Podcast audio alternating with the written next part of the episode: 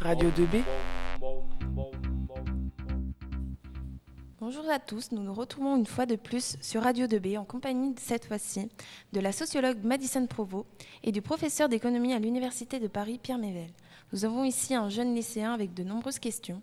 Présentez-vous. Alors bonjour, je m'appelle Nicolas, je suis en terminale ES et j'ai pas très bien compris le cours sur la justice sociale. Alors j'aimerais vous poser euh, des questions. Ma plus grande question, c'est sur l'égalité. Qu'est-ce que c'est l'égalité? Alors, l'égalité, c'est un principe général selon lequel les individus, au sein d'une société, doivent être traités de la même façon. Il y a plusieurs sens difficilement conciliables. Si on prend l'exemple d'une course de 100 mètres, l'égalité des droits représente que chacun peut y participer.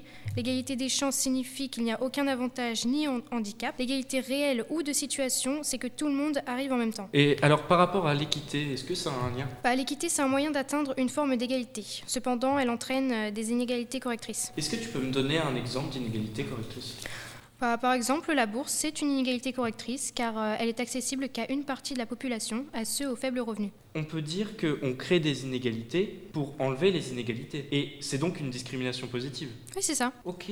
Alors, euh, on a vu le point de vue sociologique, mais j'ai aussi des questions d'un point de vue économique. D'accord. Donc alors, d'un point de vue économique, euh, l'État utilise la redistribution afin de parvenir à l'égalité. Qu'est-ce que la redistribution? C'est tout simple. C'est l'ensemble des mesures qui visent à modifier la répartition primaire des revenus par des opérations de prélèvement, de versement, de prestations ou la fourniture des services collectifs. Qu'est-ce que cela implique? Ça implique que la distribution des revenus, des patrimoines et des opportunités issues euh, au marché euh, ne sont pas perçues comme équitables. Et au niveau des impôts, est-ce que par exemple tout le monde paie la même somme? Non, pas exactement. On a deux formes d'impôts. Donc on a l'impôt progressif c'est lorsque les ménages aux revenus élevés versent une part plus importante de leurs revenus que ceux aux revenus modestes. Explication, plus le revenu est élevé, plus la part est élevée. Et on a l'impôt proportionnel, c'est-à-dire que tous les ménages se voient prélever une même proportion. Donc on en conclut que les impôts euh, visent à réduire les inégalités, mais une dernière chose, tous les impôts ne sont pas distribués sous forme monétaire,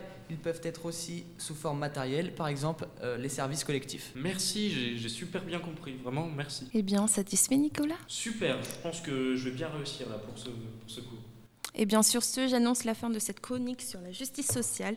Merci de nous avoir écoutés, c'était Radio 2B. Radio 2B